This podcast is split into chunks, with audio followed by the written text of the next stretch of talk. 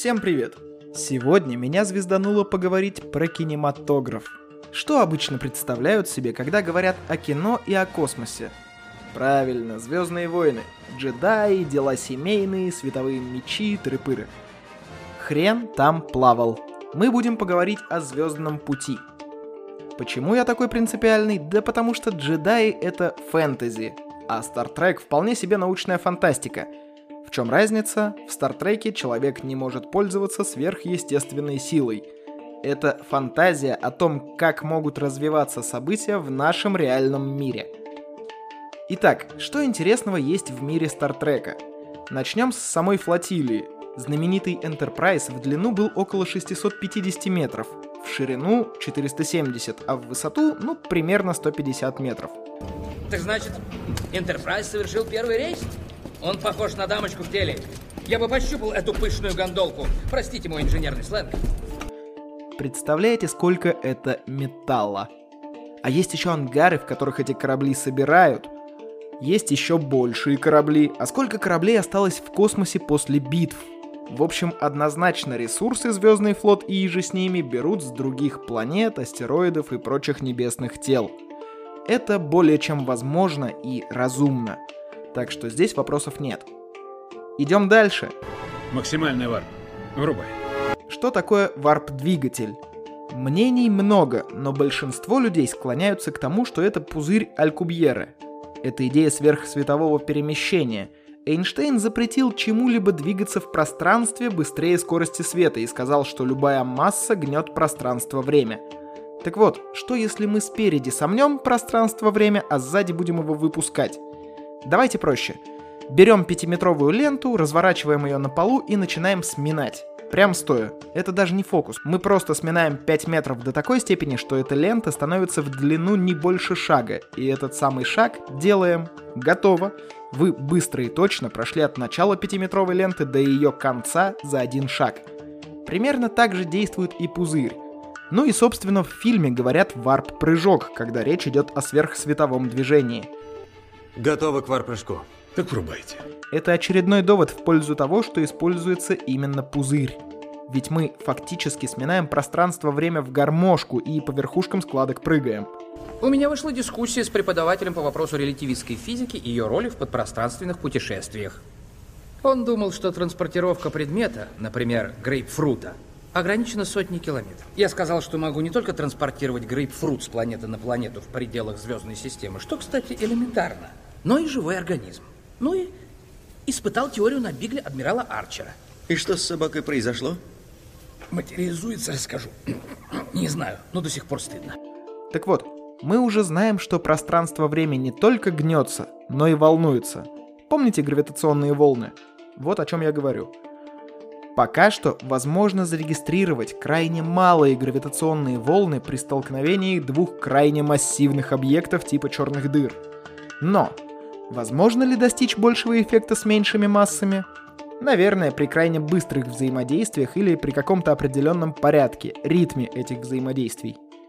То есть, если вызвать резонанс, тогда волны могут усилиться – это выглядит как попытка вызвать цунами в Байкале с помощью кухонного венчика, но вдруг что-то такое и вправду изобретут. Короче, если гора не идет к очень ленивому Магомеду, то Магомед придумывает какую-нибудь вундервафлю, чтобы гора таки пошла.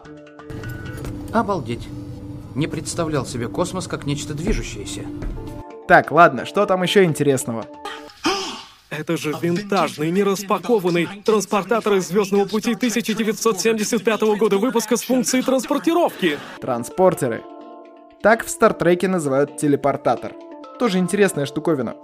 Пока таких технологий не существует, как и варп-двигателя, но квантовая-то телепортация уже есть. И я уже рассказывал, что двухщелевой эксперимент Юнга уже провели для довольно большой молекулы — то есть гипотетически возможно пользоваться квантовыми принципами в макромире. Мы еще не знаем, как связать квантовую физику и общую теорию относительности, но фильм же не документальный, фантастика как-никак. А что такое квантовая телепортация? Короче, есть такая штука – квантовая запутанность. Это значит, что частицы связаны между собой, и изменение в одной частице моментально передается другой, как бы далеко они друг от друга не находились. Представьте себе, что есть два воздушных шарика. Вы дуете в один, а надуваются одновременно оба. Это очень грубо, прям ужасно, но такие грубости уже стали традиционными в этом подкасте.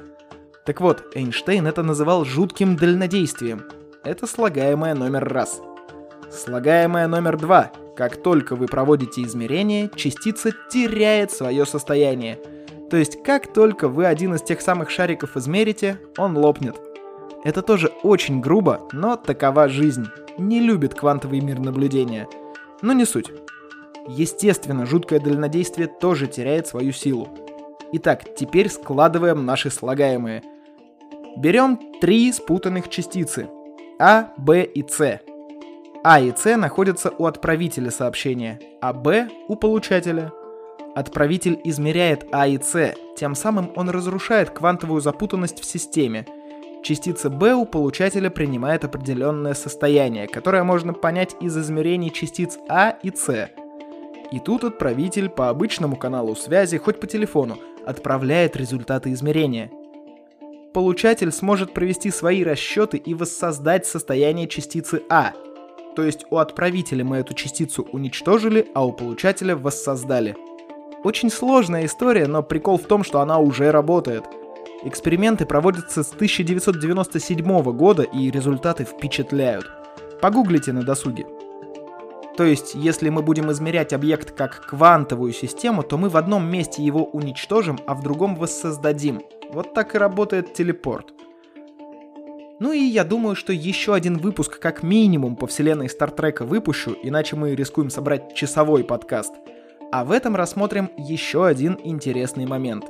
Действие, как правило, происходит на космическом корабле. Герои бегают по отсекам, красиво перебегают с лестницы на лестницу и вообще все такие шустрые. Так вот, в чем интересный вопрос. Откуда там гравитация взялась? Настоящие космонавты испытывают огромные трудности после приземления – Мышцы забывают, каково это содержать тело в условиях гравитации. Ну и да, много смешных видео, в которых космонавт просто забывает, что предмет, который он оставляет в воздухе, не остается там же. Кружки, ручки, листочки, микрофоны, в общем, падает все. Посмотрите как-нибудь. Итак, на данный момент считают наилучшим вариантом центробежную силу. То есть хотят сделать колесо, которое будет крутиться, а вот уже на этом самом колесе, то есть на его краях, и будет ощущаться та самая центробежная сила – Фактически это принцип центрифуги, как в стиральной машинке. Барабан крутится, а вещи к его краям притягиваются. Но в Стартреке-то никакой корабль не вертелся. Есть еще один вариант, до которого дошла современная наука. Нужно двигаться с ускорением в те же 9,8 метров в секунду за секунду, и тогда нас по инерции будет притягивать к задней стенке с тем же ускорением. То есть это будет инерционная гравитация, если так можно выразиться. Да, теория относительности запрещает нам разгоняться бесконечно, но это и не важно, ведь и ускорение корабля в Стартреке не видно. Просто корабль, в котором без всякого движения и раскручивания действует гравитация. Тут явно не обошлось без какой-то экзотической гравитационной штуковины. Это должна быть какая-то материя с отрицательной массой, а значит с отрицательной гравитацией, скорее всего. Условно можно поместить ее на потолок, и она всех будет отталкивать к полу. Но вообще, наверное, уж придумают что-то поэлегантнее. Или наоборот, сверхплотную фигню придумают, но тогда хрен знает, как ее поднять. Это как Землю пытаться сдвинуть. Возможно, придумают опять же какую-нибудь дискретную гравитацию на тех же гравитационных волнах, которые будут очень-очень быстро вибрировать, и будет казаться, что у нас таки постоянная гравитация. Как в кино, если показать 24 фотографии за одну секунду, получается плавно движущаяся картинка – только, наверное, частота должна быть довольно высокой.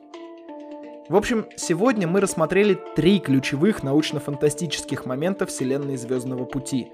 Сверхсветовое движение, телепортация и искусственная гравитация. Пишите, о чем еще вы бы хотели услышать. Только давайте сразу договоримся, я не про фэнтези. Гарри Поттера и Властелина колец я вам вряд ли с научной точки зрения растолкую. С вами был Роман Юдаев. Услышимся в следующем выпуске. Космос. Последний рубеж. Это путешествие звездолета Enterprise. Его продолжающаяся миссия Исследовать странные новые миры. Искать новые формы жизни. И новые цивилизации. Смело идти туда, куда не ступала нога человека.